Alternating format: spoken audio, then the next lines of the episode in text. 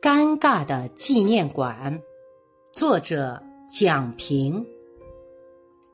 到梁启超纪念馆参观，一对青年夫妇饶有兴致的在门前张望，但面对十元一张的门票，他们的脚步犹豫起来。不就几间旧房子吗？还要掏钱？不看了。见此情形，纪念馆工作人员立即热情的介绍：“这儿是清末思想家、政治家、教育家、史学家、文学家梁启超先生学习和生活过的地方。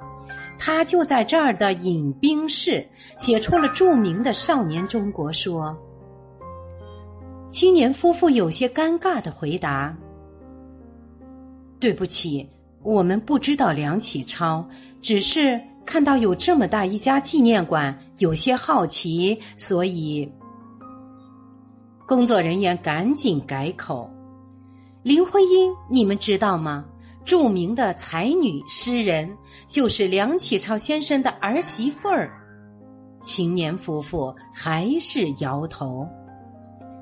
见工作人员一脸失望的模样，我赶紧上前。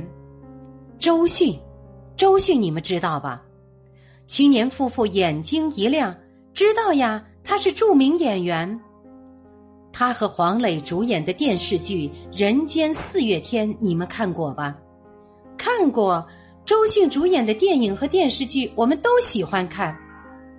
林徽因就是《人间四月天》里周迅演的那个主角呀。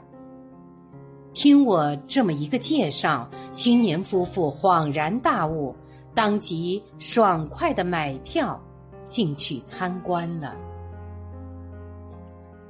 我是主播零点，欢迎关注，谢谢您的收听。